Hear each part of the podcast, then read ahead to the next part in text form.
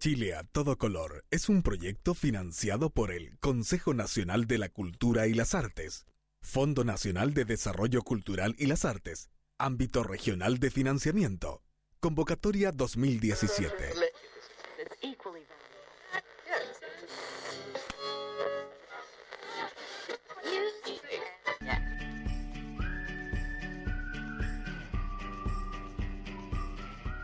El arco iris, las mariposas, el desierto florido, los frescos de la Capilla Sixtina, las telas de los pueblos autóctonos, el quetzal de Guatemala, el lapislázuli de Chile, el cerro de los siete colores de Argentina, la rana roja del Cauca colombiano, el pavo real, los carnavales de Barranquilla o Río de Janeiro, el show de Tropicana en La Habana, el escenario de un programa de radio.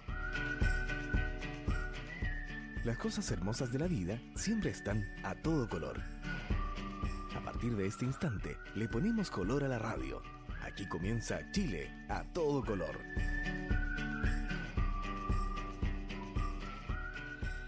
No soy de aquí ni soy de allá. ¿Cómo es eso? Después de haber pasado unos cuantos años lejos de la tierra natal y establecerse en tu otra tierra, sientes que llevas parte de las dos, y cuando te preguntan de dónde eres, a veces dudas, y no por ser una pátrida, sino porque has incorporado en ti elementos de esa nueva tierra que te agradan. A la distancia se perciben mejor las cosas, algunas se engrandecen, otras se empequeñecen, y otras las dimensionamos en su justa medida. Lo que creíamos bueno, pues resulta que es distinto. Y al emigrar de un país a otro o a varios, según sea el caso, se derriban prejuicios y ya no eres el mismo por más que quieras. En algunas circunstancias, prefieres ese país nuevo en el que estás porque esas mismas cosas no funcionaban en tu país de origen, pero quizás extrañas la calidez de las personas o su magnificencia a la hora de producir algún evento. Te das cuenta que todas las sociedades son duales que el ser humano es contradictorio por naturaleza y que debemos luchar constantemente con eso para tratar de ser mejores personas. Tomas lo mejor de cada sociedad y también lo malo, pero puede que lo apartes, siempre extrañando tu patria querida, pero quizás si regresas ni tú eres el mismo ni la patria es la misma. Así que al migrante le toca un proceso completo como el de la oruga convertida en mariposa, Pasa por muchas fases hasta que logra redescubrirse y reinventarse hasta ser lo que desea ser con el medio ambiente a su favor. Todos llevamos una cruz, algunas más rudas que otras, pero al final todos perseguimos lo mismo, estar felices y en paz, ¿o no? Esto es Chile a todo color. Chile a todo color en las redes sociales. Escúchanos en tu computador, en tu tablet, en tu iPad en tu smartphone.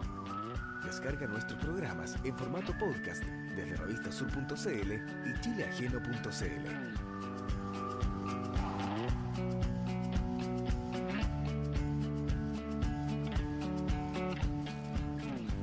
Chile a todo color porque cabra es un término utilizado para referirse a mujeres jóvenes generalmente. También es usado para hablar de un grupo de amigos como cabros o cabras. Me juntaré con los cabros, por ejemplo. Dicen algunos que esto es porque antiguamente cabra era un carruaje, un carruaje tirado por un solo caballo. Normalmente en ellos viajaban muchachas de alcurnia, por lo que la palabra pasó a usarse para referirse a estas mujeres. Mira. Eso es como un sinónimo de parcero, como de chamo, Chama. Amigo. de- Pana. eh, en México, ¿cómo le llaman en México? Chavas. Ah, las chavas también. Sí. Los O- patas en O Perú. los patas en Perú también. Sinónimos. Eh, al principio no lo entendía, me costó entenderlo, Jorge. Pasaron, debo confesar que eh, pasaron muchos años para que por fin lo pude El de entender. cabros o cabras. Cabros, cabras, sí. Bueno, en Perú tiene otro significado, ¿no? Que no lo vamos a decir al aire, pero tiene otro significado no tan bueno. El lenguaje móvil, Wilson. Eh, bueno. Ay, Dios. Radio. Universidad de Chile 102.5, 102.5 FM, nos escuchan en todo el país, Jorge, obviamente en toda la región metropolitana, pero también en todo el país y en todo el mundo a través de internet. Y justo en internet eh, estamos estrenando, mentira, no estrenando, ya llevamos como Wilson tres es semanas como la cuarta semana que, que estamos avisa del estreno de Bueno, pero ahora sí está funcionando con todas las de la ley nuestra webcam. el streaming. El El streaming, streaming por Facebook. y- Facebook Live. Así que si usted quiere conocer el rostro de estas no tan bellas voces, pues simplemente Ay, nos ¿cómo que puede, no? bueno, excepto la de Cristina, pues obviamente que gracias. saca la cara. Y en, en el Facebook de Radio Universidad de Chile. Ujú. Eh, bienvenidas, bienvenidos, esto es Chile a todo color.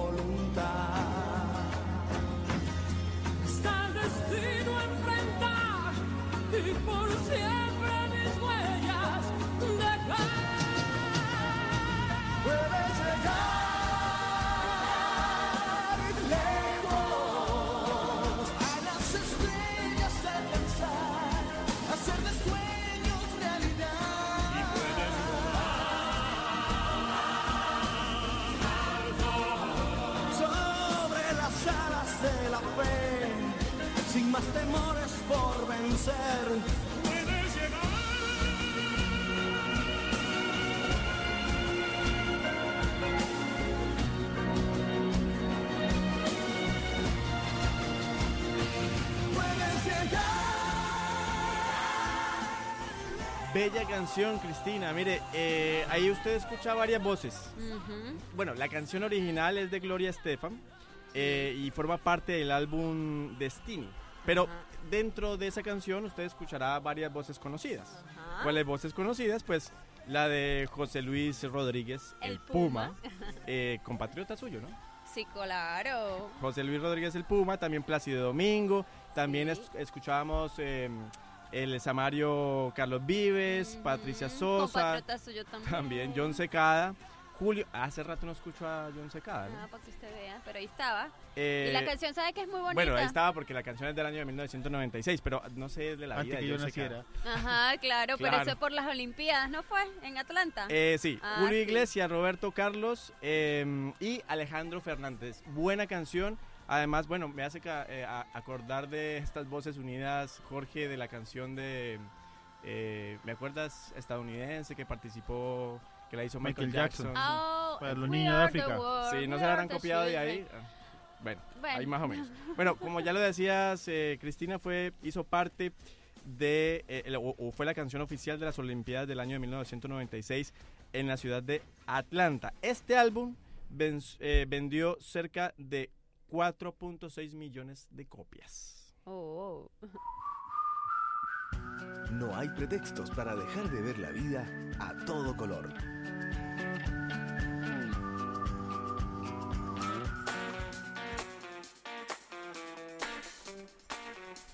Y tenemos eh, en línea, vía telefónica, a un amigo de la casa, a un casi panelista de nuestro programa, eh, nuestro queridísimo Rodolfo Noriega. Rodolfo, ¿cómo le va? Hola, ¿qué tal, Wilson? Muchas gracias.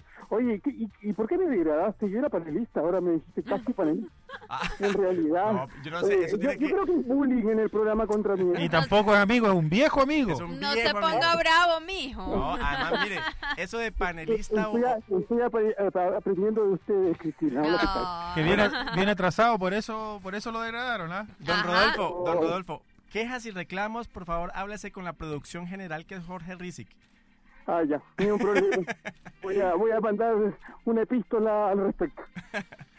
Rodolfo, el día miércoles, no, martes, si no me equivoco, estuvimos fuera del CERVEL acompañándolo eh, en el inicio de esta campaña del voto migrante, inscribiendo, eh, acercando a las primeras pri- personas a inscribirse en los registros electorales, eh, personas que cumplen los requisitos, migrantes, había eh, Ana Rita López, dominicana, Julio Valdivia, peruano, que cumple los requisitos que contempla la ley electoral para participar y sufragar en las elecciones. Cuéntanos un poco de qué trata esta campaña que inició el día martes la Coordinadora Nacional de Migrantes. Mira, eh, te agradezco la pregunta. Nosotros nos propusimos hace un tiempo eh, tratar de potenciar la inscripción de migrantes en el registro electoral.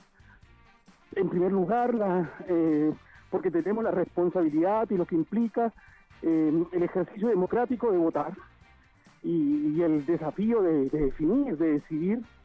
Y observamos además de que había mucha gente que pese a cumplir con los requisitos, como tú ya señalaste, que, establece la Constitución y las leyes, eh, se les tiene al margen del, del registro electoral y del padrón.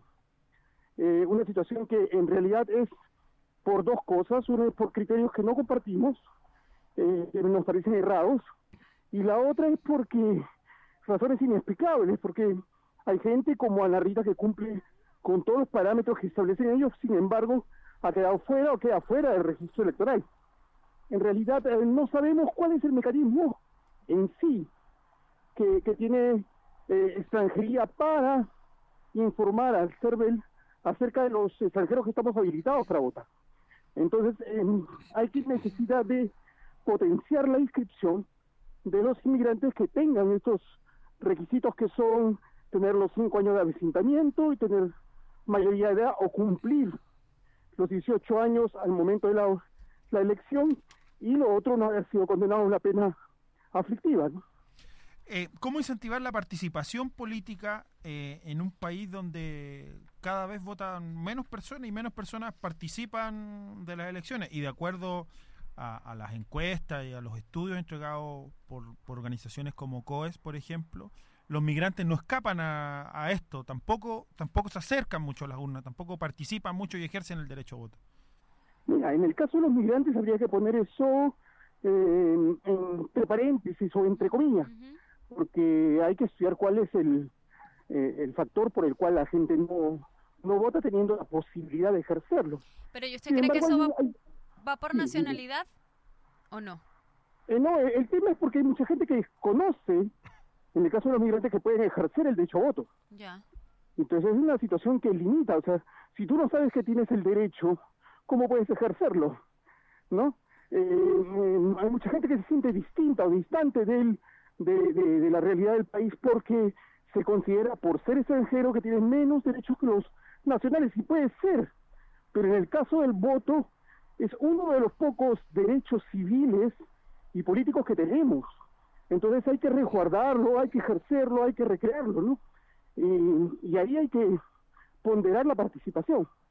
O sea, eh, yo creo que hay muy poca información de parte de la ciudadanía, hay mucha confusión, hay instituciones que tienen criterios que son equivocados, como por ejemplo exigir la permanencia definitiva, que no corresponde y está dentro de unos formularios del DEM, que ojalá, espero, lo, lo rectifiquen pronto, y que genera mucha confusión, incluso la población migrante, incluso los funcionarios, ¿no? O sea, hay una situación que, que hay que corregir. En el CERVEL, el día de, de- que fuimos con Julio y con Ana Rita, ocurrió un hecho muy, muy anecdótico. Uno de los funcionarios de ahí dijo, está mala solicitud porque no acompaña el certificado de vecindamiento. El certificado de vecindamiento debe ser requerido por el CERVEL. cuando uno solicita la inscripción. Y eso está establecido en la ley electoral. Entonces, eh, en realidad es tan confusa la, información, es tan eh, poco claro el conocimiento que tienen los funcionarios, incluso del CERVEL, que generan este, esta posibilidad de saliendo al voto migrante. Rodolfo, ¿han tenido posibilidades de reunirse o solicitar reunión con el director del CERVEL, ya que es un organismo que han manifestado abiertamente que se encuentran sobrepasados de carga de trabajo con todo lo que ha tocado, con el refichaje y todo ese cuento para estas elecciones? Mira, eh, nosotros hemos pedido una reunión con Santa María para ver precisamente el tema del, voto migrante, para darle a conocer la campaña y plantearle la, la necesidad de, de aunar esfuerzos ¿no? en, este tema. Sin embargo, no tenemos respuesta. ¿no? La, solicitud la hicimos vía transparencia y estamos eh, estamos este, solicitando específicamente que, que nos eh, den la respuesta formal. Ah, Hay otro tema relevante que tiene que ver con toda esta campaña, que es, que es un poco eh, el lenguaje y el uso de los migrantes eh, como incentivo, en algunos casos perversos, a, votar. Me, refiero a las declaraciones que ha hecho el expresidente Piñera o las que ha insinuado Manuel José Sandón.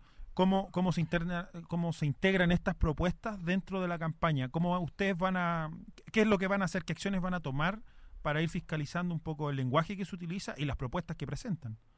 Mira, el, el, debate de fondo es acerca de los contenidos, ¿no? Acerca de las posibilidades que tenemos de decidir en el, en, en el debate en sí.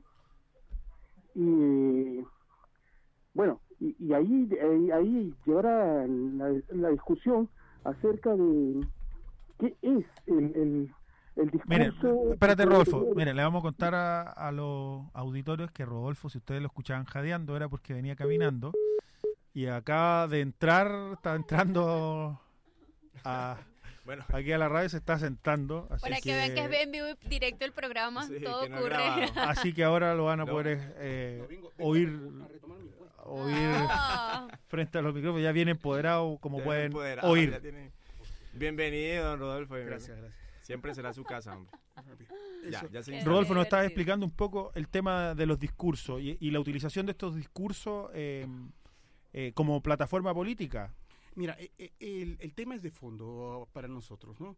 La campaña, eh, la campaña en sí eh, tiene que ver a- hacia llevar el debate electoral. En este momento, en esta coyuntura, llevar el debate a un tema de fondo, que es pensar en la migración a futuro, ¿no? Pensar de que el país requiere un cambio en torno a la situación como maneja, como estructura, como regula las migraciones, pero a futuro. Hoy día hay problemas de coyuntura. Tenemos problemas de, de irregularidad migratoria, problemas de situaciones que nosotros denunciamos a diario, como abusos, eh, problemas de orden laboral, de inserción de los trabajadores migrantes. Tenemos eh, eh, todo el debate en torno a, a- a la- lo económico, a lo que implica la migración. Pero son debates que eh, hoy día lo damos en torno a los problemas que vemos y no estamos pensando hacia adelante. Chile tiene que entender de que las migraciones no son una cosa estática. Hoy día Chile puede ser un país atractivo para los flujos migratorios, pero de acá a unos años puede ser una situación totalmente distinta. Tenemos que tener un marco legal que permita eh, eh, regular el proceso migratorio hacia adelante. No podemos eh, em, quedarnos en el debate coyuntural. Si nosotros reducimos el debate de la reforma migratoria al debate coyuntural, corremos el riesgo de tener una ley que al poco tiempo no nos sirva para nada. ¿Qué tan cierto es, eh, porque lo he visto en algunos medios de comunicación, que el voto migrante puede ser decisivo en estas elecciones presidenciales? Porque en las municipales es como fácil poder entenderlo, pero ¿usted cree que llega a tener el peso como para eso? Mira, nosotros de repente no somos significativamente un gran volumen, pero yo en estos 22 años he observado que hay una, una especie de equilibrio de las fuerzas políticas en la definición. Y nosotros podemos ser desequilibrantes. De hecho, somos desequilibrantes. Ah. Si se, si se compara, y eso es lo que hizo el, el estudio de Doña, comparó, por ejemplo, en, en números, Ujú, eh, la diferencia entre Lagos y Lavín, que es menor a la cantidad 60.000 de- votos. Y es mucho menor a los... En la elección anterior habían 140.000 migrantes con, con posibilidad de ejercer el derecho. Claro, y, y eso que nos contamos a los que no estaban inscritos, que no estaban registrados, y que estamos viendo y estamos observando que son muchos. No son pocos. Pero con esa falta de interés, porque mire, la verdad es, es cierta. A ver, eh, el tema, si hay una baja votación en cuanto a la población o, o participación en la población chilena, eh, no sé qué tan interesado puede estar. eh, ya lo respondió usted hace unos minutos. Puede ser que porque no tiene conocimiento, que tiene ese derecho, pero no sé si realmente le interesa votar en un país que a mediano largo plazo no se va a quedar. Porque la migración, en términos generales, eh, un migrante llega y su expectativa de vida no es quedarse en el país.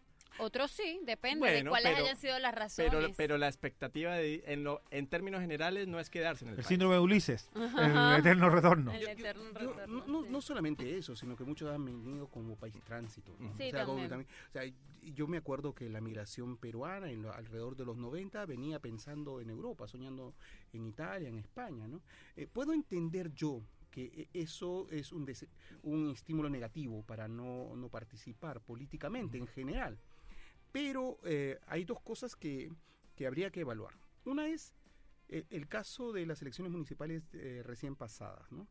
En el colegio que me tocó votar, en el. Santiago Centro, todas las eh, mesas estaban conformadas por miembros de, de mesa inmigrantes. De hecho, quienes votaron fueron inmigrantes. Un colegio relevante. O sea, estamos hablando que el ausentismo fue tal, no sé hasta qué punto fue, eh, eh, y, y si medimos la participación electoral de los migrantes en esas elecciones, yo creo que fue más que decisivo. Entonces, eh, ¿cómo ponderamos nosotros el, el- el- el efecto de voto migrante? Nosotros lo ponderamos eh, en, en- en esta, en esta suerte de diferencia, en esta suerte de alternativa, para construir la participación política y construir conciencia. Mm, Y ese es un trabajo que no es de un día. mm. Tengo 22 años acá en Chile tratando de pelear por el tema de la reforma migratoria y la reforma de la ley. 22 años. Desde que llegamos, estamos planteando la necesidad de un cambio de ley. Son 22 años. Y, y- y cuando eh, conversamos a comienzos de este, de este periodo, de este, de este gobierno, el tema de la reforma de la ley, yo tuve la oportunidad de conversar con dos personas en simultáneo. Estaba Rodrigo Sandoval y estaba eh, una secretaria de ella, que, que Estrada, que la conozco desde esos 22 años casi. Y, y yo hice, y habrá ley migratoria, y habrá nueva ley migratoria. Y ella se rió, así como tú ahora, y, y lo, lo usa, démosle fe. Bueno, démosle fe. ¿Tiene fe? Pasaron cuatro años y, y- y- y- y, bueno, el tema es que no hay ni proyecto. Pero ¿no? ahora tiene fe o no tiene fe de que eso vaya a pasar. Mira, el tema no es la fe. El tema, eh, eh, yo tengo la confianza en que, en que tiene que haber un cambio. Ahora, me preocupa qué cambio vaya a ser. Mm, A mí, me, a mí en estos momentos, más que expectativas positivas, lo que me genera es mucha preocupación. mm. Que entre gallos y medianoche se ocurra un, Mm. un cambio que de repente sea mucho más regresivo de lo que Claro. nosotros ya hemos criticado. Ha, ha tenido la oportunidad, bueno, han pasado por este programa ya tres de las candidaturas que se enfrentan en las primarias, ha tenido la posibilidad de, de escuchar sus propuestas, ¿tiene alguna opinión de las propuestas que se han presentado? Oye, yo escucho los- el programa siempre, así que no, no, no, no, ya no me cobren tanto sentimiento, me demoré un poquito nada más. Mira, sí las he escuchado en, en el, en- el entorno del programa, pero mm, eh, me parecieron que no reflejaban, en- salvo la de... no reflejaban íntegramente lo que eran las propuestas según lo que hemos conocido de los propios eh, candidatos o de los documentos que más o menos ya circulan. Eh, yo creo que el, el- debate recién comienza, están ponderando, están midiendo, están midiendo. A mí me pareció sintomático, por ejemplo, la reacción de alguien que no vino a este programa y que tampoco no sé si va a venir, que fue Parisi, ¿no? Parisi salió con un discurso muy duro, Muy crítico a la migración, muy restrictivo, con información y afirmaciones bastante eh, infundadas, y, e inmediatamente se, se, se empoderó de un, espacio político, de hecho generó cierto, eh, cierto revuelo en la prensa, en los medios, pero hubo la respuesta, y después de la respuesta hubo un silencio, hasta el día de hoy. Entonces, eh, em, yo creo que están midiendo un poco. El, el señor hasta Piñera... ahora, hasta ahora no le, no le llama la atención ninguna propuesta. Ningún candidato, ¿cierto? A usted. En realidad. Más que candidato, la propuesta. En- La propuesta- En realidad, ¿cuál, ¿cuál propuesta coincide plenamente con la de nosotros? Ninguna. La, Ninguna. la- la del Frente Amplio es una propuesta que están construyendo. Están construyendo. La, la de la de Guiller, ¿cuál?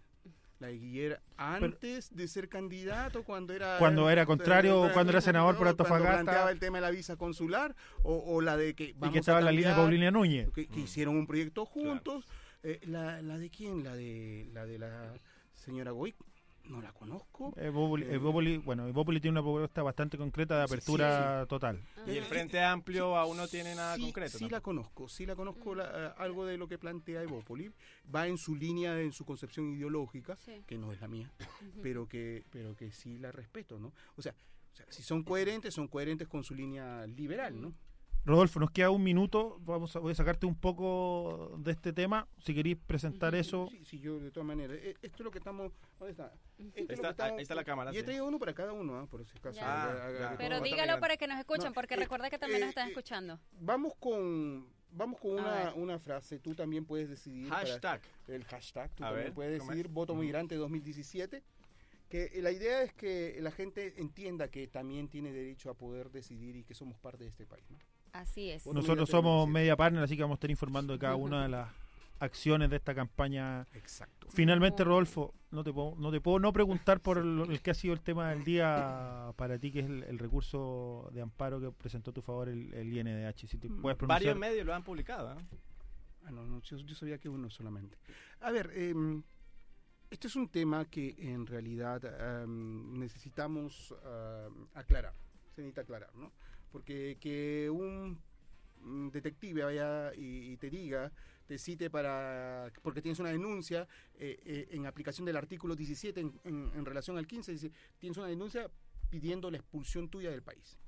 Por, por considerarte dentro del 15 las posibilidades que, que- que pueden calzar es porque soy un, un peligro para el Estado y que atento contra la seguridad y el orden interno de manera violenta, promoviendo la violencia. Yo en realidad, yo no sé, bueno, soy violento en la casa porque a veces me levanto y, y- y no me gusta levantarme, estoy, levanto la voz.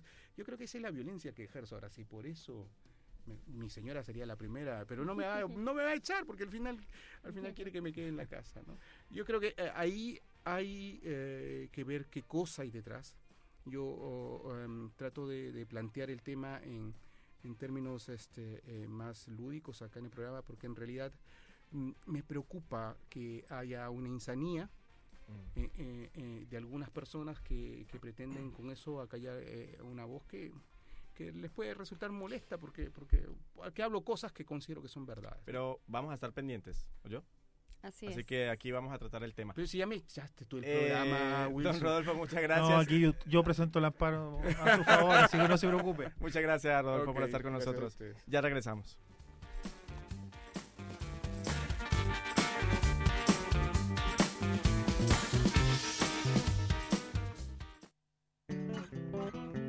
Si eres amante de la lectura y de nuestros autores nacionales, te esperamos en la librería del GAM Chile en Libros.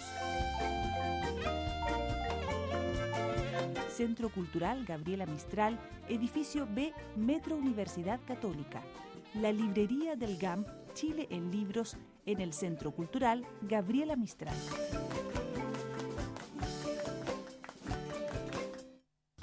Black Power Producciones presentan Somos Uno. Desde el lado, tus oídos. Sí, sintoniza lo mejor del hip hop y la black music nacional.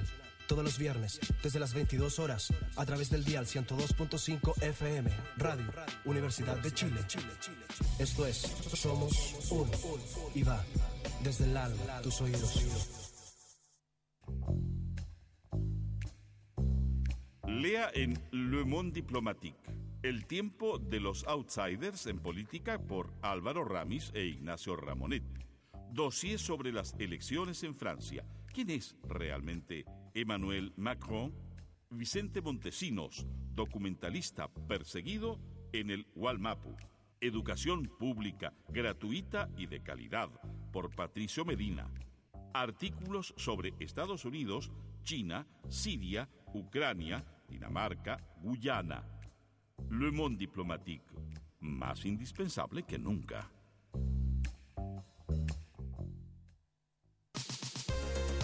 Hola, soy Danilo. Hola, soy Mauricio. ¿Quieres aprender a tener un correo electrónico y saber para qué te sirve? En Inmigrante Digital te explicaremos tu nuevo programa por la 102.5, todos los miércoles de 11 a 12 del día a través de Radio Universidad de Chile, la radio que piensa.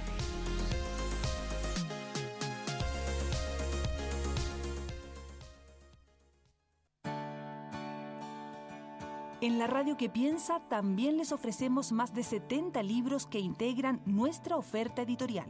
Entre nuestros últimos títulos recomendamos El mundo de locos donde he nacido, un sistema internacional en permanente transformación del analista internacional Sergio Rodríguez Helfenstein. El trabajo, servidumbre o realización del sociólogo Patricio Frías Fernández.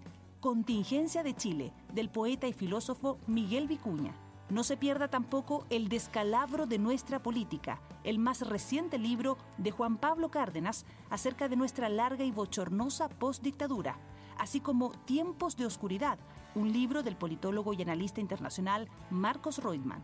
Revise nuestra amplia colección y pídalos en las mejores librerías o aquí en nuestra emisora Miguel Claro 509 Santiago. Ediciones Radio Universidad de Chile, para que nos escuche en silencio.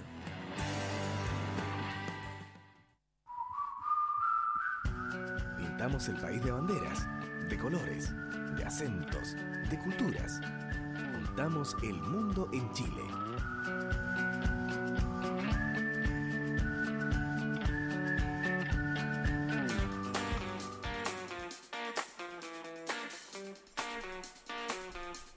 Regresamos a Chile a todo color. Cristina, mire, me encontré con este dato, según Chile 3D. A ver, ¿cuál El será? 38% de los extranjeros rec- reconoce que tiene una pareja chilena. Oh, pero pues a mí no me ha tocado. Y el otro 41% inclusive reconoce que tiene hijos chilenos. Mira, no o es sea, mi sumes caso. todo eso, estamos hablando de una cifra, un porcentaje Claro. importante, sobre el 70%. Sí. Integración que también se ve en aumento de los llamados matrimonios mixtos, aquellos conformados, en este caso.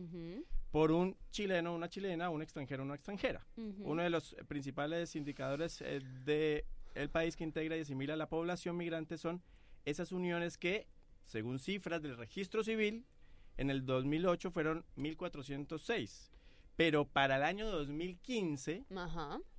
aumentaron a 5.144, es decir, un alza del 266%. Eh, ¿Hace parte usted? Ya dijo que no, ¿no? Yo ¿De no tengo pareja chileno, ni hijo, ni nada, pero mi mamá es chilena y mi papá es venezolano, es lo único que puedo decir. ¿A quién tenemos en, en el estudio? Jorge Rizik. Wilson en el estudio nos acompaña, eh, amiga de esta casa también, que es Elizabeth San Martín de FASIC, con quien habíamos tenido la oportunidad de conversar varias veces. Y con ella esta vez viene María Elena Osorio del Comité de Refugiados Colombianos en Chile. María, María Elena, Elizabeth, ¿cómo están? Buenas tardes, bienvenidas. Hola, muy bien. Buenas Gracias tardes. por eh, la invitación. Contentas de estar acá. Muy buenas tardes y agradeciendo la posibilidad de participar y de ser una, una, un canal de comunicación con nuestros compatriotas refugiados en Chile. María Elena, el 11 de junio eh, se vence el plazo para que la gente, los colombianos eh, que han sido víctimas del conflicto armado puedan eh, inscribir su situación ante el Estado para poder ser parte de las leyes de reparación. Si nos puede explicar un poco de qué se trata este proceso y qué es lo que tiene que hacer la gente que se sienta víctima o que cumpla los requisitos y si nos puede explicar cuáles son, aún mejor. Bueno, mira, el, el asunto es que eh, el gobierno colombiano emitió en el año 2011 la ley de reparación de víctimas, es la ley 1448, y surgió como respuesta a, a las necesidades de las personas desplazadas por el conflicto armado. Eh, aproximadamente en el año 2012 empezó a aplicarse el registro en el exterior a, raíz de, de cierto eh, ejercicio que hicimos como organización de pedir que las víctimas que estábamos en el exterior fuéramos amparadas por esa misma ley.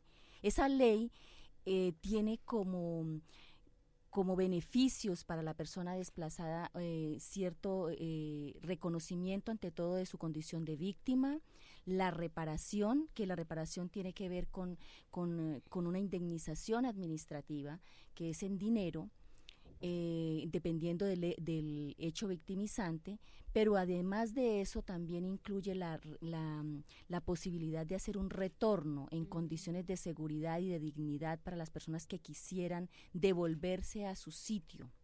Tiene también la posibilidad de la restitución de las tierras que hubiesen sido abandonadas y la condición de no repetición y el de que sea, digamos que, pedido perdón públicamente por el acto del que fue víctima la persona. Entonces, ¿qué pasa cuando, cuando nosotros como organización de refugiados eh, identificamos que había esa ley? Porque inicialmente había un, un decreto del gobierno por el que también se hacía una reparación, pero nosotros no teníamos acceso y cuando vimos la, la parte de la, de la ley 1448, eh, logramos de que el consulado implementara la posibilidad de que las personas hicieran su inscripción.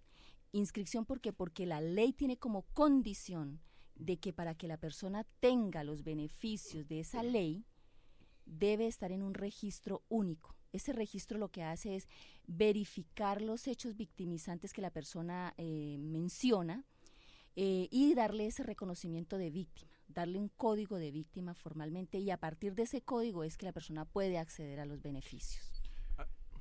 Ustedes han estado trabajando juntas en, en- acercar a estas personas y poder ir inscribiéndolas en el consulado y haciendo llegar sus datos al consulado. Eli, lo que te quería preguntar, ¿cuáles son los las principales dificultades que han, que han encontrado al acercarse a esta gente?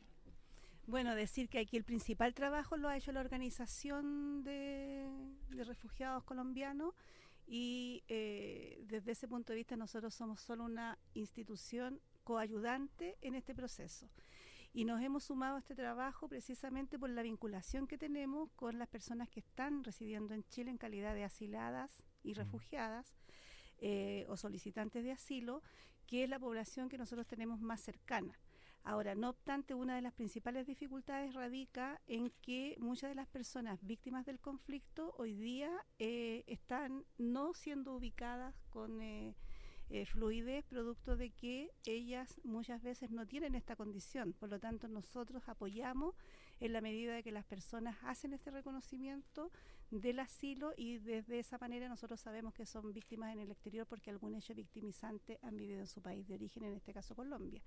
Ahí el vínculo que estamos haciendo con eh, la organización es precisamente nosotros hacer una consulta a las personas, porque este proceso también es voluntario, hacer la consulta respecto de- si ellas están o no en el registro de víctimas, de cuál es su- sería su interés por inscribirse, hacer el nexo con la organización y todo el proceso de vinculación directa con el eh, consulado para que se puedan hacer el ingreso al, al registro, lo hace la organización. Y por el otro lado, lo que hemos estado apoyando también es la generación de reflexiones eh, conjuntas con estas personas que se han ido identificando para que se pueda tener una eh, visión, ¿cierto? Y una reflexión respecto de en qué consiste la reparación a las víctimas en el exterior, porque también hay desconocimiento respecto de eso. Entonces, este proceso, como digo, y yo lo valoro y nosotros como institución lo valoramos enormemente, es un proceso que se ha ido generando a partir de las propias víctimas en el exterior que están interesadas en ser actores protagónicos de este proceso y que su voz, su visión respecto de cómo ellos ven el proceso de reparación sea escuchado.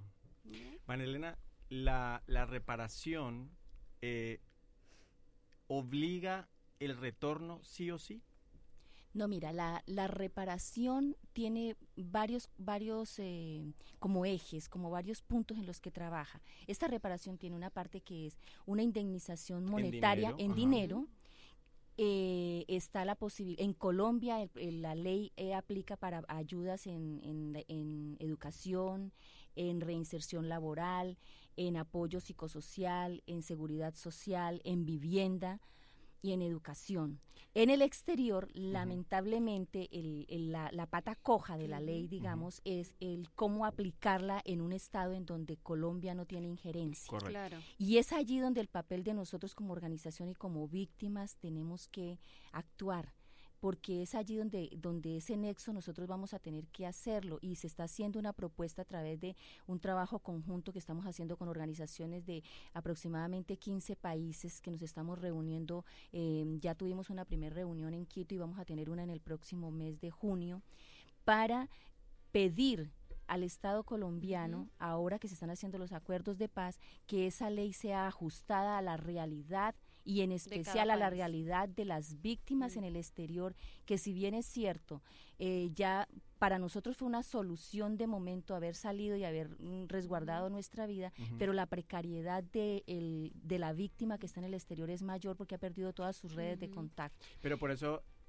una persona que está en el exterior, fuera de su país, fuera de Colombia, acá en Chile, por ejemplo, puede ser reparada, pero la obli- está obligada a retornar o puede ser simplemente reparada Aquí, estando exacto. en el país eh, fuera de Colombia. Sí, como te decía, la, la indemnización administrativa, la reparación implica varias, varias cosas. Y el aspecto en el que se beneficia el que está en el exterior básicamente es con un pago en, en- en dinero y no lo obliga al No retorno. lo obliga. El retorno es una opción que se ofrece. perfecto. Y también es bastante eh, como... eh, todavía le faltan ajustes a ese retorno porque ese retorno implica que la persona empieza a recibir los beneficios una vez se encuentra en Colombia. Entonces, pensar que una familia que lleva 5, 10, 15, hasta 20 años por fuera del país, que ha hecho mm, algún tipo de acomodo en su vida ya en lo económico, en educación, y, lleg- y, y para poder trasladarse a Colombia implica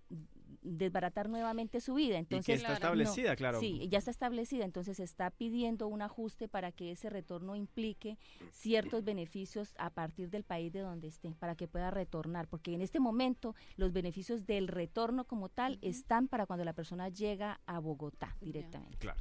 Se nos acaba el tiempo y es importante preguntarle, la gente que nos está escuchando, la gente que conozca a refugiados y que quieran acceder a estos beneficios, ¿cómo los pueden contactar y cómo ellos pueden hacer eh, inscribirse en el consulado y, hacer llegar sus datos al consulado?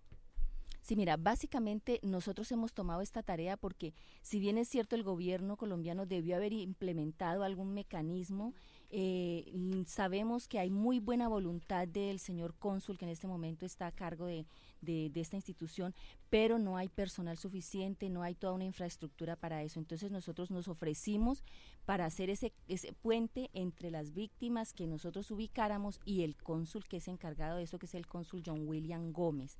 Las personas pueden dirigirse directamente al consulado colombiano, preguntar por atención a connacionales o por la atención a las víctimas y decir que necesitan hacer su declaración para estar en el registro único de víctimas. Sabemos que el consulado va a tener un, ah, tiene unos consulados móviles periódicos que hace y van a estar en consulado móvil eh, en estos próximos días.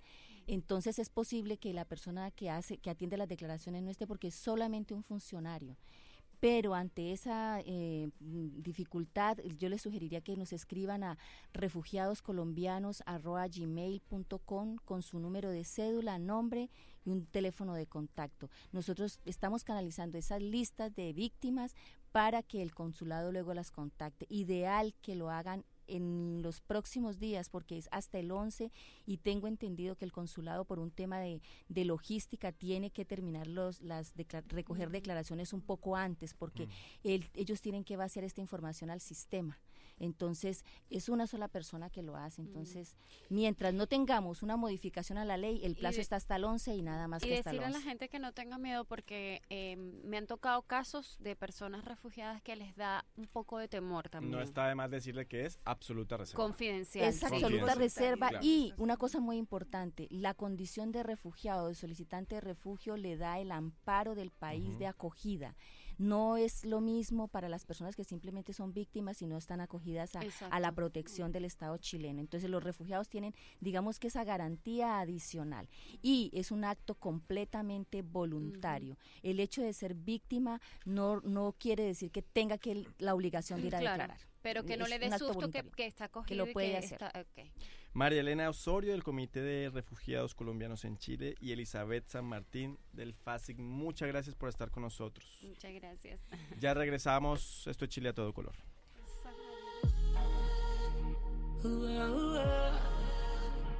Yeah, yeah. La criatura bebé.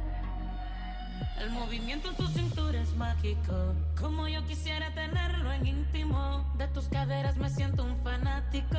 Ya este deseo está en estado crítico. En mi intención hay objetivos tácitos. En la locura un sentimiento implícito. Con las miradas comprenderlo es práctico. Quiero mojarme con tus labios místicos, con tu figura que me atrapa, atrapa, con esa curva que me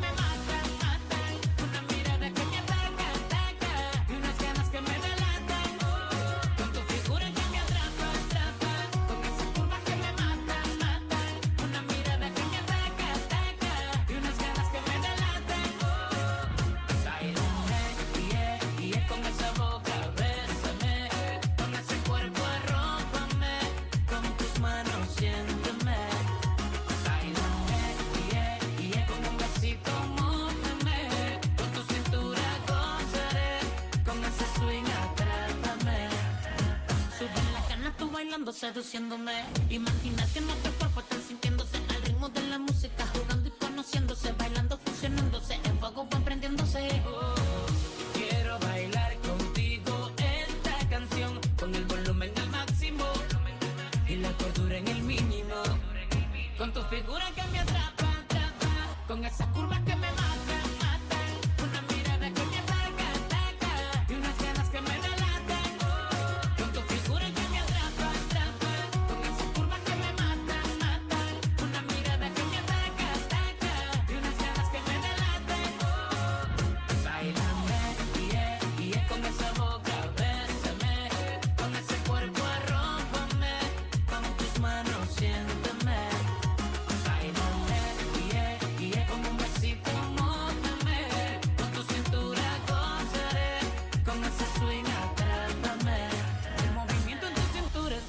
Escuchábamos la canción Bailame del cantautor venezolano Nacho, quien se estrena como solista con este hit que ya tiene 24 millones de visitas en su canal oficial de YouTube desde que se subiera el 13 de abril del presente año.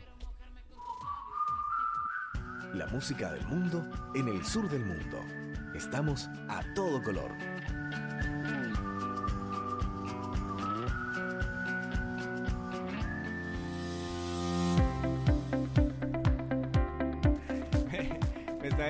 Mónica extra micrófono, aunque no. Allá la está mirando Mónica. que estoy flaco, sí, es producto de la enfermedad típica de este invierno. Pero ya nos estamos recuperando. Pero no se ve mal. No, para nada. Ah. Solamente el nuevo look era lo que le estaba Sí, diciendo. si fue a cortar el pelo, ¿no es cierto? Sí. Guau, obviamente. o sea. Me decían le- león de circo pobre. Eh, Mónica Tarzán Lara, de macetero. Eh, como siempre, como, como cada semana. Mónica Lara. ¿Con quién vino Mónica? Por ahí lo vi con una... Con una bebita Con una que me bebita. encontré por ahí. Entonces estaba recordando mis oficios de madre. ¿Es su- Ah, no pero, no, pero no es su hija, ¿no? No, no, no. Ya. No, estaba cuidando, es la nieta de María Elena. Ah, la nieta. Bueno, eh, como cada semana, obviamente está nuestra abogada de cabecera, Mónica Lara, para que nos resuelva las distintas consultas que nos pueden hacer a través de nuestras distintas plataformas, entre ellas revistasur.cl. ¿Qué nos preguntaron en esta semana, Jorge? Nos pueden encontrar además por Instagram en arroba chile a todo color, en Facebook eh, en la misma dirección y en el hashtag Chile a todo color en Twitter. María Paula Melo de Ibagué, Colombia nos consulta. Eh, ¿Cómo se puede probar la relación laboral con el empleador si existe un acuerdo de palabra? Eh, eh, De si, es, si es posible consultar, eh, si es posible exigir las remuneraciones o si es posible hacer válido un contrato que es de palabra ante los tribunales laborales. Bueno, hay que decirle a María Paula que sí se puede, es lo primero que hay que tener claro, porque en el derecho hay un principio que se llama la primacía de la realidad. Y como su nombre lo indica, eh, independientemente de lo que diga un documento eh, o lo que se haya pactado, la eh, realidad es lo Los que- hechos. Los hechos, exacto. Obviamente en el tribunal esto debe ser probado. Yo no puedo simplemente llegar y decir. Tengo Tiene que, que haber testigos. Probar. probarlo, exacto. Bueno, no solo testigos. Además, por ejemplo, en algunos eh, de- en algunas empresas el trabajador debe firmar eh, Los ingresos. libro, exacto, o tarjeta, o a veces se puede se ha llegado a pedir eh, las grabaciones de la cámara. También se le aconseja al mismo trabajador que se tome fotos en su trabajo con sus compañeros. Todo eso sirve. Y hoy, en la era de la tecnología, si quieren grabar alguna conversación, algo que ha sucedido en su trabajo, todo eso sirve porque eh, en el Poder Judicial ya tienen claro los magistrados así lo reconocen, que independientemente de lo que el pacte el trabajador con el empleador, eh, lo que suceda realmente es lo que vale. Yo, yo creo que uno de los más grandes inconvenientes en ese caso es el tema de remuneración, es decir, eh, pactado en cuanto a los sueldos, porque eh, se puede probar que una persona le prestó servicios a otra, pero el tema de sueldos es como más bien complicado, ¿no? ¿O me equivoco? Eh, bueno, eh, hay alternativas porque, por ejemplo, cuando el empleador le consigna al trabajador en una cuenta, Ah, bueno, es una prueba también. ahí hay una prueba. Si cuando lo entregan en mano, como dicen ellos, Ahí sí. ahí es difícil, pero eh, los eh, funcionarios, el operador judicial debe dar eh, aplicación a un principio que es el principio prooperario, o sea, eh, debe interpretar siempre a favor del trabajador porque precisamente la legislación laboral va para eso. Entonces, es, es cuestión de prueba, sí, ciertamente, pero igual eh, debe dársele, eh, digamos así, como la buena fe la- al trabajador. Muchas gracias, Mónicas. Gusto. Ya regresamos porque ya llega Cristina Bastidas con la sección cultural. Chile a todo color en las redes sociales. Escúchanos en tu computador, en tu tablet, en tu iPad, en tu smartphone. Descarga nuestros programas en formato podcast desde revistasur.cl y chileajeno.cl.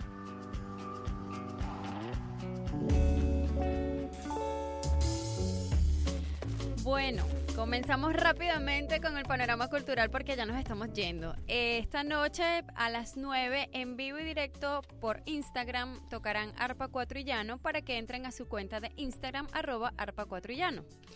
En la comuna de San Miguel habrá una campaña de recolección de alimentos no perecibles que, bueno, de hecho ya comenzó desde el 15 de mayo hasta el 15 de junio a beneficio de los hermanos sanmiguelinos más necesitados.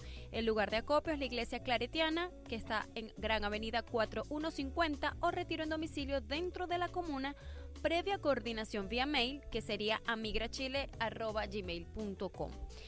Para este domingo están todos invitados a celebrar el Día de la Madre Boliviana, que es 28 de mayo a las 13 horas en la Parroquia Latinoamericana, Avenida Parque Bustamante 180, Metro Parque Bustamante. Ahí mismo, en ese lugar, pero en la noche, va a haber un concierto musical coral para los que les guste todo lo que tiene que ver con los orfiones, a las 20 horas. Y la agrupación invitada es Coro Alicanto. Además, tenemos que recordar que ese día, el 28 de mayo, es el Día del Patrimonio Nacional acá en Chile, donde hay diversas actividades. En abiertos todos los museos, todos los Completamente lugares gratuitos. emblemáticos de forma gratuita. Y El domingo. El domingo. Y además tenemos de nuestra querida Marta Rocha las jornadas migrantes interculturales que comienzan el lunes 29 de mayo y terminan el sábado 3 de junio. En donde la Universidad Santo Tomás, Avenida Ejército 146, organiza colectivo Crece UST, que crea, cambia y evoluciona. Y hay un cronograma que lo pueden conseguir en Facebook, donde cada día va a haber una exposición. Y nada más para dejarles rápidamente el primer día, que es gestión cultural desde lo migrante, que es el martes 30 de mayo a las 19 horas, sala B25, donde expone Marta Rocha, quien es integrante de la red de apoyo Colombia Cultura Itinerante, y Camila Yáñez desde Talleres Populares en la Plaza Bogotá.